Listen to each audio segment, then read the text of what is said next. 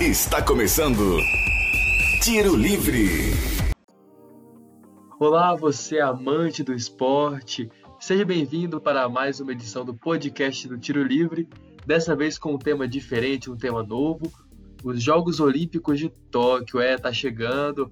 Ó, no dia que esse podcast foi lançado, faltavam 71 dias para a edição dos Jogos Olímpicos lá em Tóquio, no Japão. Mas você pode estar escutando esse podcast em qualquer dia depois disso, então pode ser que falte bem pouquinho para esse mega evento começar. Eu sou Luiz Felipe Borges, seja muito bem-vindo, muito bem-vinda. Está aqui ao meu lado hoje um convidado muito especial para a gente abrir esse podcast olímpico do Tiro Livre, que é um jornalista do Surto Olímpico, um dos principais sites voltados para o esporte olímpico e paralímpico do Brasil, o Wesley Félix. Tudo bem, Wesley? E aí, Luiz? Primeiro agradecer o convite, tudo beleza comigo? Valeu demais pela oportunidade de estar falando aqui, representando o surto olímpico e falar de uma coisa que a gente gosta muito, né? Os esportes olímpicos, ainda mais nessa reta final de Olimpíadas, clima de ansiedade tá a mil. Vamos ver o que nos espera. É isso, é o principal evento esportivo do mundo aí, quase chegando. Ele quase chegou no ano passado, na verdade, mas a pandemia acabou adiando os nossos planos e os planos de muita gente, dos atletas, jornalistas, dirigentes, enfim. Muita coisa mudou e daqui a pouquinho a gente vai falar mais sobre isso, mas antes eu lembro você que o Tiro Livre é uma iniciativa da PROAI, a Pró-Reitoria de Assistência Estudantil da UFO, e lembro também que esse podcast, assim como todas as produções do Tiro Livre, estão sendo gravadas à distância, respeitando o isolamento social que é tão importante nesse período. E para se juntar a mim e ao Wesley nesse papo e para introduzir a situação dos Jogos Olímpicos de Tóquio como que a gente chegou até esse ponto, eu convido o nosso repórter especial, João Ricardo. É com você, João. Começamos 2020 em contagem regressiva para os Jogos Olímpicos, sem nem imaginar que esse cronômetro ganharia mais um ano de expectativa. Tanta coisa aconteceu nos últimos meses que as Olimpíadas ficaram em segundo plano, segundo, terceiro, quarto para muita gente, não é, Luiz? Por isso, a gente começa esse papo com uma retrospectiva para que você entenda como é que chegamos até aqui. Vamos voltar lá para fevereiro de 2020. No Brasil, os bloquinhos começavam a ganhar as ruas. Era uma das maiores festas do mundo. Deu saudade, né? Do outro lado do mundo, a China restringia a circulação de mais de 56 milhões de pessoas para tentar deter o avanço de um vírus que já fazia vítimas fatais em alguns países. Ainda estávamos de ressaca do carnaval quando registramos o primeiro caso do até então novo coronavírus. Era questão de tempo para a Organização Mundial da Saúde declarar o estado de pandemia mundial. Eram 3 milhões de pessoas contaminadas no mundo todo quando o Comitê Olímpico Internacional adiou os Jogos em março. O adiamento para a mesma época do ano seguinte foi um pedido do primeiro-ministro do Japão para garantir a saúde dos atletas e todos os envolvidos nos Jogos. Isso porque alguns deles já pressionavam o comitê para a mudança de data. Alguns países falavam até em boicote na época, o The New York Times divulgou uma pesquisa onde 78% dos atletas eram favoráveis ao adiamento. Agora, já em 2021, exatamente um ano depois desse anúncio, a chama olímpica foi acesa em Fukushima, iniciando o revezamento da tocha dos Jogos de Tóquio 2020. Sim, eles mantiveram o mesmo nome mesmo após o adiamento. Foi uma cerimônia marcada por símbolos, a começar pelo lugar que serviu de base nas operações de socorro após o desastre nuclear de 2011. O presidente do Comitê de Tóquio 2020, Seiko Hashimoto, disse em seu discurso que a chama olímpica seria um raio de luz no fim da escuridão. Outro detalhe foi um evento sem a presença do público. A tocha passará pelos quase 50 municípios do Japão antes de chegar no estádio no dia 23 de julho. No trajeto pelo país, o público poderá acompanhar ao longo das pistas. Por aqui, o jeito vai ser torcer de longe. A presença de torcedores estrangeiros foi descartada pelo comitê. A dos próprios japoneses será confirmada só em junho, na expectativa de um maior controle da pandemia de Covid-19. Vale lembrar que os ingressos são uma das principais fontes de receita do evento. Alguns protocolos para a edição dos jogos desse ano já estão sendo divulgados. As comitivas passarão por testes antes da viagem e controles diários durante as Olimpíadas. E a gente se une a cada um deles na expectativa de que Tóquio 2020 seja sim uma luz no fim do túnel e que muitas medalhas de ouro nos esperem nesse desembarque. Segue daí, Luiz. É isso, muito obrigado, João, pela sua participação. E como você falou, a gente espera né, que os Jogos de Tóquio sejam mesmo essa luz no fim do túnel, porque depois de muito sofrimento e muita dor, que a gente continua vivendo, né? A pandemia ainda não acabou, a gente lembra a todos, mas que os jogos de fato possam ser aí esse momento de entretenimento e até de esperança também de dias melhores. Mas Wesley, como é que você viu aí esse adiamento lá no ano passado? E como é que você analisa o momento atual assim dos Jogos Olímpicos? Você acha que ainda tem risco de alguma medida drástica do Comitê Olímpico, de quem sabe cancelar os jogos? Ou você acha que já está meio que definido que a gente vai ter mesmo? E qual é a sua expectativa também em relação ao público? Você acha que a tendência é que essa situação de fato leve à não presença de público nas arenas ou que o Japão vai conseguir se organizar para a gente ter aí pelo menos um público japonês nos estádios? Como é que é a sua visão sobre isso? Bom, então, Luiz, primeiro falando sobre adiamento no ano passado, acho que é, como um amante dos, dos esportes olímpicos e das Olimpíadas, foi uma situação muito dura. Foi muito difícil lidar com a transferência dos jogos, porque assim como os atletas, a gente que acompanha esse meio olímpico fica na expectativa. Então a gente prepara a nossa vida a cada Olimpíada, né? A gente diz assim desse mundo olímpico que, é, que nós programamos nossa vida em ciclos. Então, o adiamento foi uma situação muito difícil para a gente lidar no começo. Só que olhando por outro lado, assim como uma pessoa até sensata, era foi a coisa mais certa a se fazer, né? Naquela época a gente já vivia um caos, né? A gente nem imaginava o que ainda viria pela frente. Naqui, a, aquela época ainda era tudo muito escuro, a gente conseguiu clarear, mas ainda sofreu muito, situação piorou, situação melhorou, então, enfim, foi um vai e vem e foi a coisa mais certa a se fazer. E aí, né, isso faz um ano, um ano e dois meses, parece que faz muito mais, a gente viveu tanta coisa desde então. E esse fato de cancelamento segue nos perturbando, né? Faz muito tempo. É, acho que assim, desde que o, a, o adiamento foi, foi definido, muito se falou na imprensa japonesa, imprensa internacional, será que um ano seria suficiente? Será que não era melhor adiar para dois anos? Ou então cancelar as Olimpíadas? E a gente tem que lidar com isso desde então. Eu acho que nessas últimas semanas, nessas últimas semanas não somente, mas no, desde o começo do ano, desde o começo de 2021, é, a gente tem lidado muito mais intensamente com isso. A gente que acompanha a tem que cobrir essa imprensa japonesa, a imprensa internacional, é, porque o Japão está vivendo uma alta de casos de coronavírus, né? Assim, falando relativamente, é baixo em, se comparado a, por exemplo, Brasil, Estados Unidos, Rússia e outros países de, de grandes populações, mas para o japonês é uma coisa grande. E eles começaram a se apavorar com isso, toda a população, pesquisas dizendo que deveriam ser adiados, a própria população falando, não, tem que cancelar, tem que adiar de novo, não não tem, não tem como acontecer. Uma pesquisa de janeiro, primeira pesquisa do ano, mostrou que 80% da população não queria que os jogos acontecessem.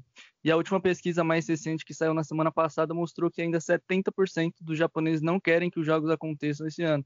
Então é uma situação muito dura, né? Uma situação muito difícil e o tempo todo a gente é bombardeado por outros lados políticos, né? Porque lá no, no Japão também tem uma briga política intensa. Inclusive teve troca durante as Olimpíadas, né? Teve troca de primeiro-ministro, o Abe Shinzo saiu e entrou o Suga Yoshihide, sim, no meio da organização, então foi uma coisa muito complicada, o Japão bombardeado por essa questão política, é, movimentada essa crise sanitária, então é uma coisa muito complicada.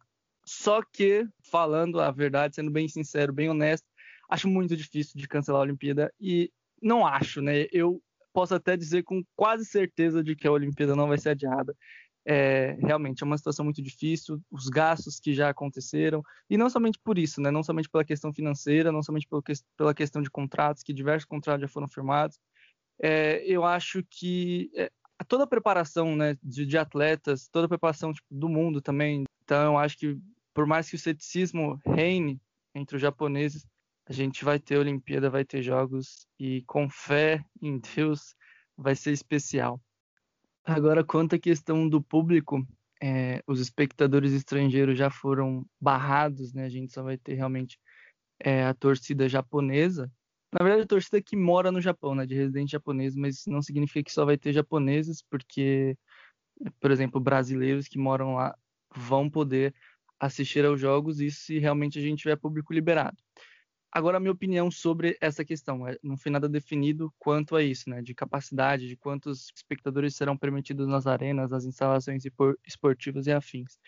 eu digo que mais de 50% das arenas vão ser liberadas. Essa é uma opinião. E também olhando os últimos momentos, né, os últimos eventos esportivos que aconteceram no Japão desde o segundo semestre do ano passado, até um pouquinho antes, né, acho que desde junho o Japão já recebe público nos estádios começou bem pouquinho, com 5%, depois aumentou para 10%, para 25% e chegou até 50% no começo desse ano. Teve que ser contido isso um pouco por, por conta justamente daquilo que eu falei no começo, pelo aumento de casos de coronavírus, né? O Japão voltou para o estado de emergência e aí os públicos nos estádios precisaram ser barrados, né? Um pouquinho mas agora a gente já está já tá sendo retomado por lá. Então, acredito que assim, é um bom parâmetro isso, né? Já que não vai ter visitante estrangeiro mesmo só a população local, então vai continuar essa faixa. Acho que 50% eles até podem aumentar um pouquinho mais para 60%, se quiserem ser um pouquinho mais é, precavidos, abaixar para uns 40%, mas vai ficar nessa faixa. Acredito que, que a gente vai ter público sim. Também fazer uma Olimpíada assim, sem público não faz muito sentido. Até o COI, o presidente do, do Comitê Olímpico Internacional, Tomás Baja, disse anteriormente que não faz muito sentido. É isso.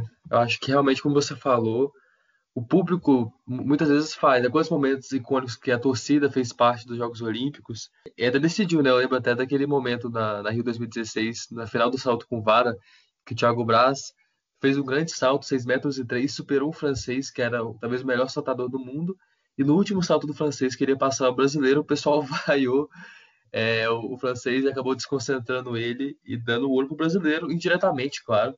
É, lógico que no Japão isso muito provavelmente não iria acontecer, né? O modo de torcer japonês é completamente diferente, mas de uma forma ou de outra a torcida com certeza faz muita falta. Eu concordo com você que a tendência é que mesmo que com a porcentagem reduzida, pelo menos um pouquinho de torcida a gente tenha. É, imagino que com máscaras, com todos os protocolos. E a gente não sabe se vacinados, né? Até porque o Japão, no Japão, a vacinação está bem lenta, né? Um dos países que a vacinação não está avançando com naturalidade, até por uma resistência da população japonesa, né? Que não tem o costume de se vacinar. A gente não sabe ainda se a torcida terá que se vacinar ou não. Já os atletas, é até um ponto interessante a gente falar, muitos países é, aceitaram né, a oferta de vacinas que tem sido dadas a eles, aos esportistas. Inclusive o Brasil foi um dos países que já anunciou que vai vacinar os seus atletas para participar dos jogos é, e tem causado muita polêmica, né, Wesley? Assim, o pessoal aqui no Brasil a população em geral não curtiu muito o fato de os atletas é, estarem meio que furando a fila dessa vacinação. É um assunto bem polêmico, né? É realmente é um assunto bem polêmico, é um tema delicado para se tratar. Mas o COI que, que fez uma parceria com as farmacêuticas, as farmacêuticas doaram as vacinas e para cada vacina que foi doada, vão ser doadas duas doses a mais para ser distribuída à população em geral. Então, assim, de certa forma, tá furando a, a, fila, sim, é uma coisa até errônea, mas se for pensar por outro lado, tá beneficiando a população em geral, né? Porque tá aumentando o número de doses, tá aumentando a quantidade de imunizantes para as pessoas se vacinarem mais rápido. É isso, bem lembrado. Também tem essa questão que vacinas também estão sendo destinadas para a população em geral. Então é um alento também, né? Então, furando a fila, como você falou, talvez não seja o ideal, mas que pelo menos tenha essa contrapartida é, e que cheguem vacinas para as pessoas né, que mais precisam realmente, as pessoas do grupo de risco, os idosos, enfim. Saindo um pouquinho desse papo meio chato, né, de adiamento, de vacina, que a gente está até meio cansado de escutar todo dia, vamos falar de esporte, né, que é a coisa que a gente mais espera nos Jogos Olímpicos, as disputas, a emoção, e claro, torcer é, pelos brasileiros aí que sempre fazem bonito. É a expectativa né, do Comitê Olímpico Brasileiro era que a gente batesse o recorde né, de atletas classificados para os Jogos Olímpicos. O maior número que o Brasil já mandou foi na Rio 2016, quando, por ser o país sede, o Brasil conseguiu mandar 465 atletas. É, mas lógico que quando a Olimpíada é fora do país, o Brasil perde esses privilégios. Então, o recorde é de Pequim 2008, quando mandamos 277 esportistas para competir lá na China. Mas agora é, a torcida do Brasil é que a gente consiga bater esse número e conseguir mandar lá para o Japão em Tóquio a partir de julho é, um número ainda maior. É, nesse momento, até a gravação desse podcast, a gente tinha 221 atletas garantidos em Tóquio e a nossa ideia aqui é passar rapidinho por eles e analisando as chances de cada um para a gente poder ir entendendo quem que a gente tem que ficar de olho, quem está ali mais para participar, para pegar uma experiência e quem é realmente favorito aí, tem tudo para dar muitas alegrias para a gente. Bora lá, Wesley! Opa, vambora! Vamos começar então, ordem alfabética aí, pelo esporte mais tradicional dos Jogos Olímpicos, né, considerado um dos mais tradicionais, que está desde o início né, desde os primeiros jogos da era moderna e até antes, né, é, nos jogos da antiguidade, que é o atletismo, né, muitas modalidades aí, vai além da corrida, maratona, a gente tem marcha atlética, salto com vara, enfim, várias modalidades incluídas aí no atletismo. E por esse motivo o Brasil tem muitos atletas já classificados no atletismo, é 28 nesse momento estão garantidos. É lógico que a gente não consegue passar por cada um deles, mas eu acho que o principal destaque aí, pensando é, historicamente nas competições, talvez seja o Thiago Braz, né, o campeão olímpico do salto com vara na Rio 2016, principal nome na questão olímpica, né, o cara, é o cara que tem mais representatividade nesse sentido. É, Wesley, como é que é o momento do Thiago Braz, como é que ele chega? A gente sabe que ele não teve um ciclo tão positivo, né, depois dos Jogos do Rio.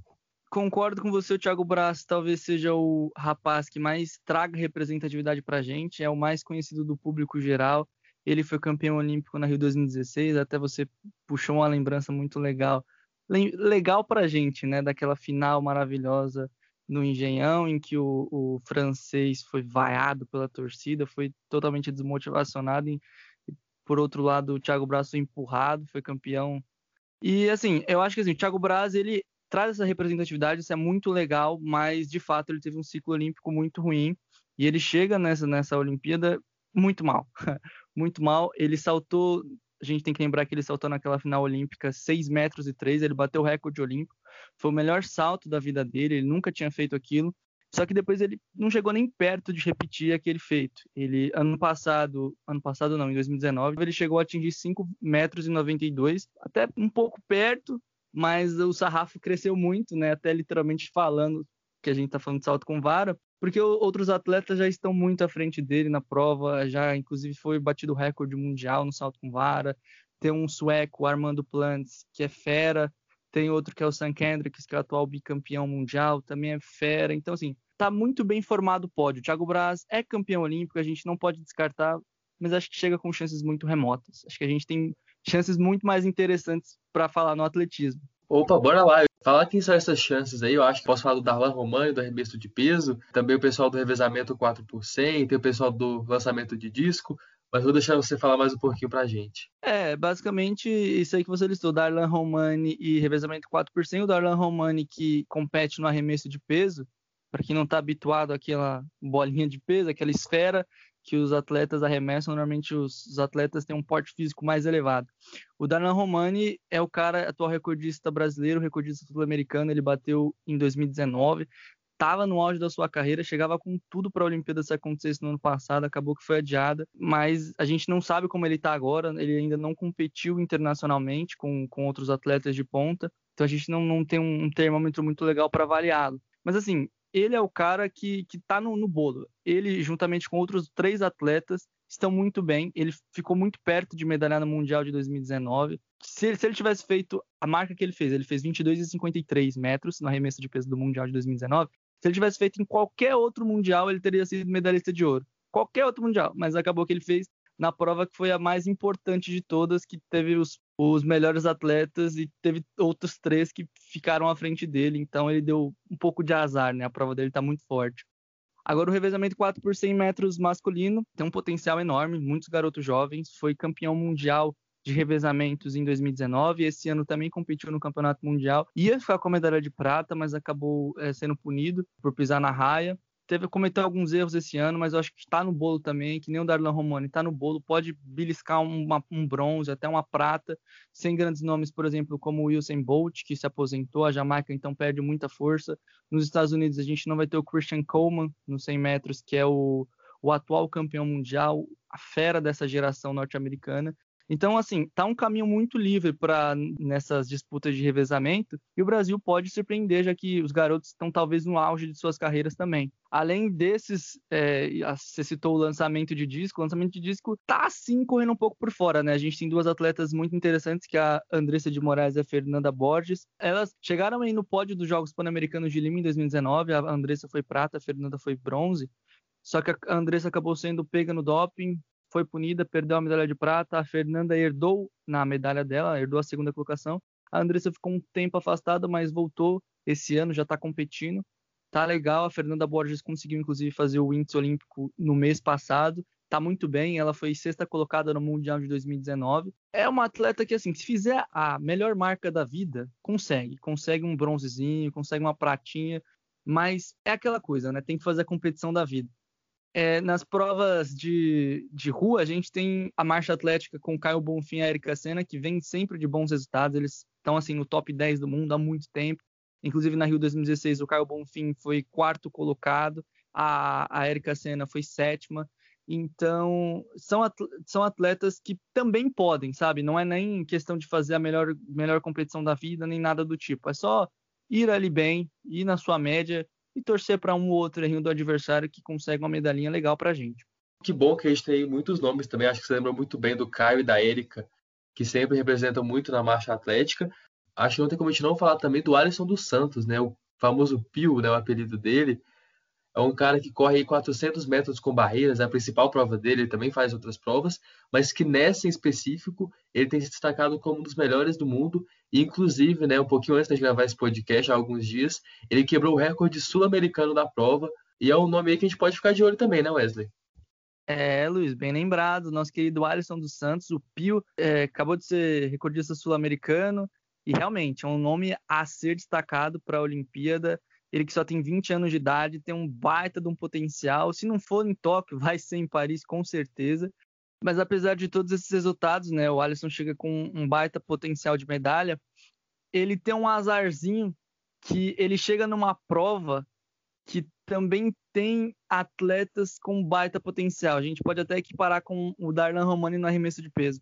O Alisson dos Santos está no auge da carreira dele, tem muito a evoluir ainda, claro, mas nesse momento ele está no auge tem marcas para ser sim medalhista olímpico, até se fizessem outras edições olímpicas seria campeão olímpico, mas dessa vez tem atletas de ponta, atletas que estão muito perto, inclusive de bater o recorde mundial que não é batido há muito tempo. Acho que é, esse recorde do 400 metros com barreira talvez seja a, o recorde mais duradouro da história da história das provas de pista, né, que são as provas de corrida.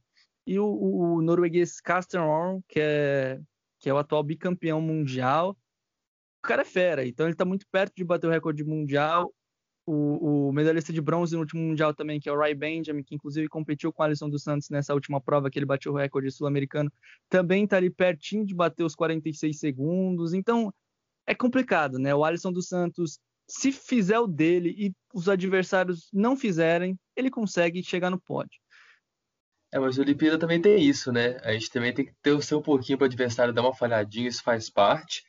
Mas claro que a gente também tem que ter o mérito, né? Os nossos atletas têm que ter o mérito de também fazer a parte deles. E a gente torce para que o Alisson, né, que é um rapaz muito jovem ainda, consiga também representar o Brasil da melhor forma. Bom, para a gente encerrar esse assunto do atletismo do Brasil, acho que não tem como a gente falar também do Paulo André Camilo de Oliveira, ele que corre a prova mais nobre do atletismo, que é os 100 metros rasos, e o Paulo, que está aí na busca de ser o primeiro brasileiro a correr abaixo dos 10 segundos. Ele já conseguiu essa marca mas quando ele correu, o vento estava muito forte a favor dele, então esse tempo não é considerado. O recorde brasileiro não foi quebrado, portanto. Então a gente está na expectativa que o Paulo André consiga, quem sabe, em Tóquio, ser o primeiro brasileiro oficialmente a correr abaixo dos 10 segundos. Wesley, você acha que dá em Tóquio? Acha que o Paulo André está pronto? Ou quem sabe o outro atleta também, tem o Felipe Bardi, que é um cara que tem crescido muito na prova, enfim. Como é que você vê essa, esse objetivo? É isso mesmo que eu ia comentar, né? Acho que até citar o Felipe Bardi. Eu acho que assim, o, o, a geração brasileira está muito pronta, tá na hora já de bater esses 10 segundos, até para tirar essa pressão, porque a todo momento fica 10 segundos, 10 segundos, 10 segundos. Eu acho que os atletas estão mais do que prontos. O Paulo André, ele foi semifinalista no último Mundial, que nem você falou, ele já bateu os 10 segundos, mas o vento estava acima do permitido. Já chegou a, a fazer 10 segundos e 2 na Universiade em 2019, que é a como se fosse a Olimpíada das Universidades. E assim, se o, o, o Paulo André não bater, o Felipe Bardi bate, porque os dois estão numa disputa animal, acirrada, quase que eles já, já conseguem isso no Troféu Brasil do ano passado. O Troféu Brasil é como se fosse o Campeonato Brasileiro. E o, o Paulo André acabou ganhando, mas o Felipe Bardi ali na cola, e eu acho que isso vai se estender muito mais para a Olimpíada e com certeza um vai querer bater para entrar para a história do Brasil, né? A gente tem que lembrar também, só destacando, que o único brasileiro a correr 10 segundos cravado é o Robson Caetano. E isso já dura muito tempo. Para você que já é mais velho, vai lembrar do Robson Caetano muito tempo. Robson Caetano ganhou a primeira dança dos famosos, cara. Queria registrar aqui, e inclusive vai participar do Super Dança dos Famosos, agora que vai ser lançado aí na Globo nos próximos dias reunindo os campeões das outras temporadas. Então, vamos ver Robson Caetano de volta na televisão, dessa vez na dança. Olha que informação importante. Robson Caetano, olha só, Robson Caetano competiu em Seul 1988. Em 1988, nenhum dos atletas que hoje integram o revezamento 4 por 100 brasileiro está, eram nascidos. Estavam nascidos, é bom, né? Eram nascidos. Você acredita nisso? E o cara dançando aí, rede nacional. Exatamente, o cara, o cara dançando. Os meninos hoje têm a chance de bater um recorde que, que perdura desde que a época que eles nem eram nascidos. Maluco demais. A gente fica na torcida, então, para que essa marca seja quebrada. É igual quando um jogador novo aí da base chega no time profissional e fica naquela pressão que tem que fazer o primeiro gol, tem que fazer o primeiro gol. A hora que ele faz o primeiro, ele deslancha, né? Pô, analogia, uma ótima analogia, realmente, é isso mesmo. Fechamos então o assunto atletismo. A gente espera aí que esses e outros atletas, quem sabe que a gente nem falou, tem outros nomes também que vão participar, que eles representem o Brasil da melhor forma. Nessa que é, como eu falei, uma das modalidades mais nobres dos Jogos Olímpicos. E outra modalidade muito nobre muito importante é a natação. É uma, um esporte que já teve Michael Phelps como grande nome da história olímpica, o maior medalhista de todos os tempos, e que pela primeira vez desde Sydney 2000 não vai participar dos Jogos Olímpicos. É uma novidade que a gente vai ter, mas já tem outro norte-americano que já pretende bater esse recorde, que é o Caleb Dressel, né, Wesley? É um cara que realmente está quebrando barreiras no Mundial, muita medalha, medalha em tudo quanto é prova. E aí, você acha que então que ele consegue também manter essa hegemonia? Olha, é isso aí. Saiu um, entrou outro. O Caleb Dressel recebeu muito bem o bastão do Michael Phelps. O cara é um fenômeno, é uma fera no último Mundial de Natação, de esportes aquáticos, no caso de 2019, ele conquistou seis medalhas de ouro, em 2017 conquistou sete. Então, o cara é um fenômeno, compete em tudo que é prova, é borboleta, é, é nado livre. E eu acho que ele divide muito essa, esse estrelismo da natação hoje em dia, né? Até com a saída do Michael Phelps. Michael Phelps era um, uma lenda. Caleb Dressel hoje recebe os holofotes, mas dividido muito com o Adam Peary, da Grã-Bretanha, ele que é o cara dos 100 metros peito e dos 50 metros peito. Infelizmente, 50 metros peito não é prova olímpica, mas o cara detém coisa assim, os 15 melhores tempos do mundo, da história, tá entendendo? O cara é, é um fenômeno. Ele é o único atleta, inclusive, a bater no, no 100 metros peito, a bater a marca dos 57 segundos e o único a bater dos 56 segundos. Então é tipo assim, uma coisa animal porque o recorde dele é de 56,88 nos 100 metros peito, se eu não estou enganado, recorde mundial. E o segundo melhor tempo da história é tipo 58 e alguma coisa. Então ele tem tipo mais de um segundo de frente sobre o segundo melhor cara. É uma coisa impressionante. E agora falando sobre o Caleb Dressel, é importante até você deu ponto, é que ele é um, um, o cara que pode até tirar o ouro de um brasileiro, né? O Bruno Fratos, nos 50 metros livre. É isso mesmo, mas ia até comentar que de fato é o principal concorrente do Bruno Fratos aí nessa disputa dos 50 metros livre. Mas só pra gente fechar o assunto aí, Caleb Dressel, é, ele já tem dois ouros olímpicos, né, cara? Ele participou dos revezamentos 4 por 100 livre e 4 por 100 medley dos Estados Unidos, que ganharam ouro no Rio 2016. Então, é um cara que já tem aí duas medalhas de ouro na primeira participação olímpica e nessa segunda pode chegar aí, quem sabe, oito medalhas de ouro, né? Ele compete em oito provas, então, e é favorito em todas elas. Então, a expectativa é que ele realmente domine, assim como o Phelps fez aí em quatro Olimpíadas consecutivas. Mas voltando então a falar do Bruno Fratos, talvez na natação de piscina seja o nosso principal nome, né, Wesley? É, exatamente. O Bruno Fratos é o, o, nosso maior nome, acho que desde o ciclo passado, né, com a, a saída do, do, César Cielo. O César Cielo não foi para Rio 2016. E o Bruno Fratos assumiu esse posto de ser o cara das provas curtas da natação brasileira.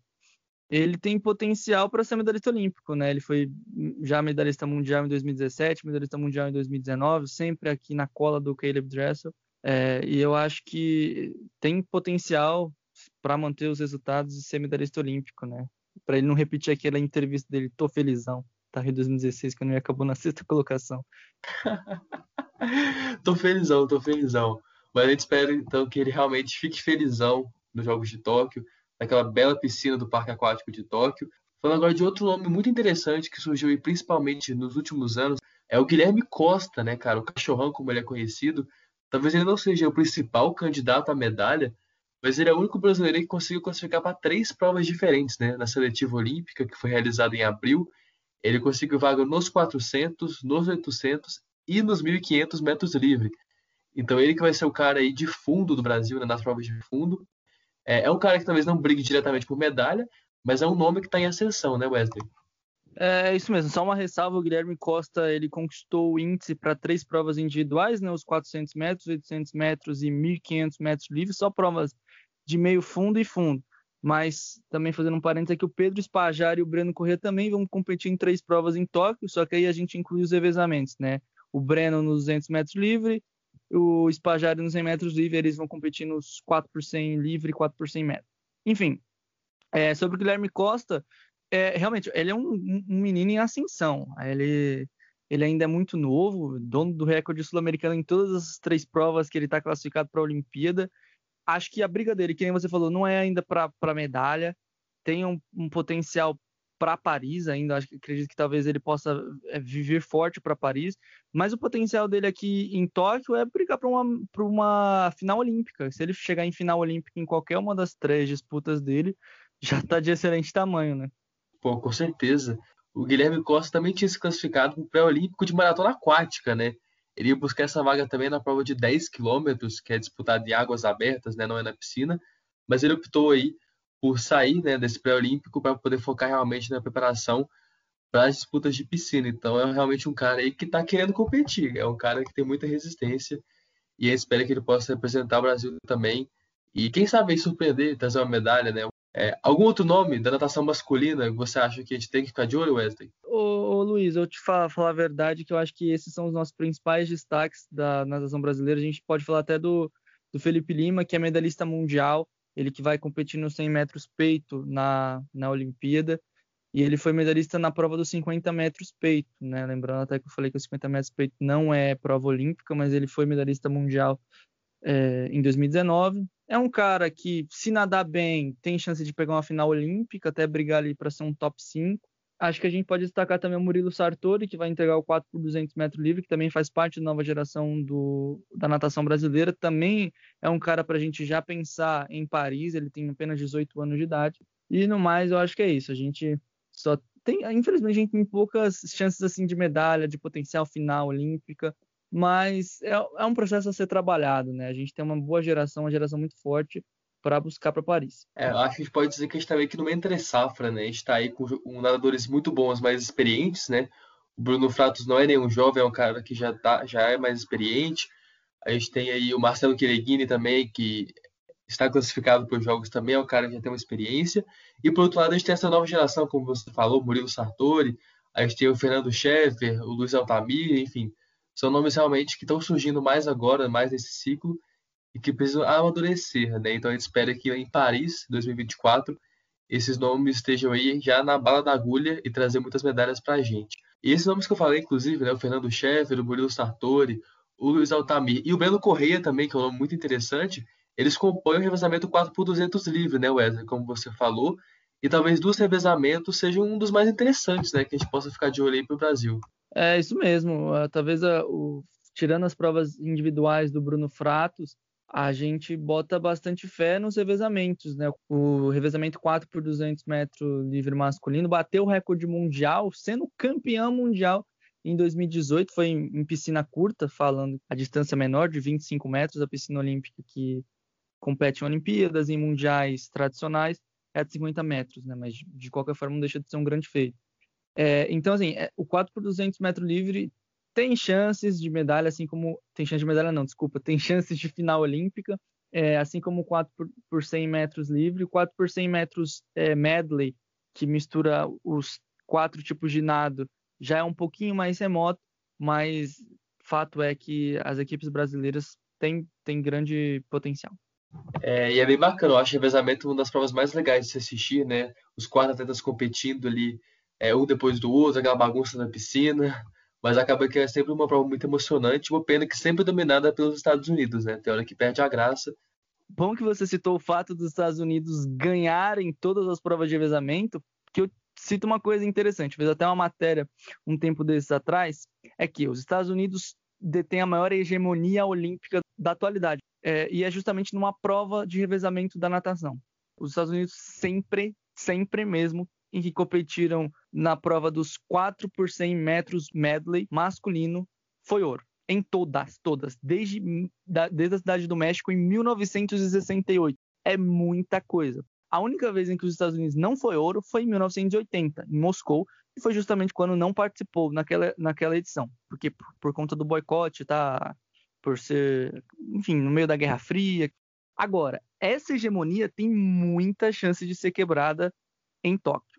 Muito legal falar isso, porque a Grã-Bretanha foi campeã mundial em 2019, liderada pelo Adam Peary, que eu citei anteriormente, e tem toda a chance disso se repetir na Olimpíada e a Grã-Bretanha superar os Estados Unidos e quebrar essa hegemonia absurda. Sem Phelps, sem hegemonia? Será? Provocações, provocações de Wesley Félix aqui no podcast. Seria bacana, assim, eu sou um cara que gosta de novidades, assim, gosta de ver outros países ganhando. Queria que fosse o Brasil, mas de fato a Grã-Bretanha aí é a principal rival dos Estados Unidos desde o Mundial de 2019, como você lembra muito bem. Bom, falando agora de natação feminina, é, infelizmente o Brasil não classificou tantas atletas assim é, nas provas de piscina. Até o momento a gente tem apenas duas mulheres garantidas, é, ambas no 1.500 metros livre, né? A Beatriz Dizotti e a Bettina Lorscheiter, né? A Ana Marcela Cunha, que nada águas abertas, daqui a pouquinho gente vai falar sobre ela, inclusive, ela também conseguiu esse índice, mas ela deve repassar aí para a Bettina Lorscheiter, é, que também conseguiu índice para ela poder focar nas águas abertas. E ainda temos a Viviane Jungblut, que é outra especialista nessa prova, que ainda tem chance de conseguir esse índice. Mas além desses dois nomes, a gente não teve mais nenhuma outra atleta classificada na seletiva, o que é uma pena, né, Wesley? Isso prova um pouquinho que a natação feminina brasileira está ficando um pouco para trás em relação à masculina e também aos outros países do mundo, né? Por que você acha que isso acontece? É, realmente, é uma pena. Eu tenho a mesma sensação que você, que a natação feminina brasileira está ficando para trás. Eu acho que isso também não é nenhuma coisa da atualidade, né? De certa forma é, mas já é de longo prazo. A gente vê o descaso com a natação feminina brasileira vindo há muito tempo. Só puxar na memória aí, quantas nadadoras mulheres você vai lembrar que competiram em Olimpíadas? Pouquíssimas, né? A gente viu agora recentemente Joana Maranhão fazendo história, há muito mais longo tempo Maria Lenk. Então é uma, é uma coisa chata, né? Porque o investimento feito pela, pela confederação, pelos seus recursos públicos, privados, enfim, normalmente vão ser destinados e sempre foram destinados à natação masculina. Isso é uma pena. Inclusive no Mundial de 2019, os, só os homens foram, né? As mulheres não tiveram oportunidade de competir, né? No caso, é, é, que assim, a gente tem um índice A e índice B, né? As atletas e atletas que conseguiram índice A foram para a Olimpíada tudo custeado pela confederação, enfim. As atletas que tiveram índice B não tiveram nem oportunidade de ir né? Acho que a confederação já barrou na hora, já não, não, não, não puderam. E aí, nesse Mundial de 2019, acabou que só uma atleta conseguiu ir, que foi a Etienne Medeiros, que ela, inclusive, já foi campeã mundial. Enfim, mas é uma coisa chata, né? É um dos casos que a gente vê com a natação feminina. Já foi criada até comissão, coisas políticas dentro da confederação, comissão unindo as atletas femininas da natação brasileira para que tivessem mais voz, ganhassem mais valorização, mas infelizmente isso é uma coisa que, que a gente vai ter que ver muito a longo prazo, né? A curto prazo, por exemplo, a gente vê agora nessa seletiva que não tivemos nenhuma atleta brasileira bater no índice olímpico nas provas curtas, apenas nas provas longas. Inclusive, até é um lado positivo, né? Tirando, vendo o copo meio cheio, a gente vê que três atletas conseguiram índice olímpico na prova dos 1.500 metros, o que é muito legal. Você citou aí a, a Ana Marcela Cunha. E a gente também tem a Viviane Yundubu, que vai que ainda vai fazer a, a seletiva dela porque ela testou positivo para o coronavírus, só vai competir em junho. Pode obter o índice olímpico nos 1.500, também pode obter nos 800 metros. Ela que também compete nas maratonas aquáticas, mas infelizmente não conseguiu vaga olímpica para Tóquio. A gente também tem os revezamentos, né? As, as mulheres não conseguiram índices nas provas curtas, mas estão de stand-by. Ainda podem pegar vaga pela, pelos revezamentos, pelo ranking mundial. Elas fizeram tomada de tempo na seletiva olímpica, que aconteceu no mês passado. E aí estamos no aguardo, né? As meninas têm chances bem reais, as 4 por 100 metros livre, 4 por 200 metros livre. E o 4 por 100 metros medley é um pouco mais remoto, é um pouco mais difícil, porque está numa posição bem desconfortável no ranking mundial. E essa é uma coisa até interessante, por quê? Porque se as mulheres tivessem ido para o Mundial elas teriam conseguido a vaga olímpica muito fácil, porque no Mundial de 2019, os 12 primeiros colocados ganharam a vaga olímpica automaticamente. Então era assim, não precisava nem chegar na final para você garantir a vaga. E como as mulheres não foram, o Brasil não teve essa oportunidade de, de, de, de garantir os revezamentos. Agora sofre, né, fica no aguardo, na expectativa, na ansiedade de esperar até 30 de junho, que é quando vão ser lançados os, os entry lists para Tóquio 2020 na natação. Então é uma coisa chata, né? Uma coisa chata, é, dificuldade na gestão, falta de preparo, que afeta muito o desenvolvimento das meninas brasileiras. É isso, realmente uma pena a ausência delas do Mundial e também a ausência delas entre os classificados né, para os Jogos Olímpicos. Claro que a gente tem que comemorar a classificação dessas atletas dos 1.500, é bem bacana. E também a, a chance aí que a gente tem nos revezamentos, que ainda podem vir para trazer mais atletas. Mas o fato é que a gente tinha um potencial para um pouco mais, talvez, né? Um pouco mais de atletas classificadas. É, então a gente fica na torcida que para esse ciclo que vai ser mais curto, né, para Paris 2024, pelo menos algumas coisas mudem nesse sentido. Mas só para encerrar o nosso podcast de hoje, a gente deve falar um pouquinho sobre a maratona aquática, né, que a gente já introduziu um pouco nas águas abertas, que lá é o contrário, né, o maior nome, eu acho, da história da natação em águas abertas do Brasil é a Ana Marcela Cunha, natação feminina, uma mulher que assim, que desde que começou lá atrás, 2007, 2008, já mostrava um potencial absurdo e hoje para muitos, né, Wesley, é considerada a maior nadadora de águas abertas de todos os tempos, talvez é a maior medalhista em mundiais. É, ainda não tem medalha olímpica, né? A grande expectativa é que ela conquiste a primeira medalha olímpica dela em Tóquio. Já está no hall da fama da modalidade, então assim, é o um nome que a gente até enche a boca para falar, né? De tão importante que é para a história do nosso esporte. E que pena que ainda não tem medalha olímpica, mas a gente espera que seja agora em Tóquio e que seja de ouro. É isso mesmo, a gente até fala com orgulho de Ana Marcela Cunha, né? A, a mulher é simplesmente espetacular. Eu não sei se estou multicampeã, recordista em medalhas mundiais, simplesmente incrível. Até falta adjetivos para descrevê-la. É exatamente isso. Acho que falta falta a conquista olímpica no currículo dela, né? Acho que só falta isso para completar o álbum de figurinhas dela. Ela competiu em Pequim, competiu é, muito nova ainda, competiu no Rio, ficou de fora de Londres e agora voltou para Tóquio. Ela foi quinta colocada no Mundial de 2019 e garantiu a vaga olímpica direta. E hoje, assim, eu digo com certeza que a Ana Marcela Cunha é uma das favoritas ao ouro. Vai ser bem uma surpresa para mim se ela não figurar no top 3, se ela não conquistar uma medalha, porque ela realmente ela tá ganhando tudo, ganhando tudo. Até campeonato sul-africano sub-20 ela quer competir, assim, ganhar das meninas novas. Ela quer ganhar tudo, sério. Em 2019 ela competiu simplesmente tudo, não foi, Luiz? De jogos praia, jogos mundiais militares. É, a gente, via, a gente descobria a Ana Marcela nos campeonatos, assim, é. aleatórios, a gente via lá. A Ana Marcela competiu, sei lá, em Seychelles, assim, umas coisas é, bem malucas. Coisa... E ela quer ganhar tudo. e sempre ganhando, né? O melhor é que sempre ganhando. Incrível. O Brasil ainda busca vaga no masculino, né, nas maratonas aquáticas. Citamos o Guilherme Costa, que não vai. que cedeu a vaga né, ao Diogo Vilarinho.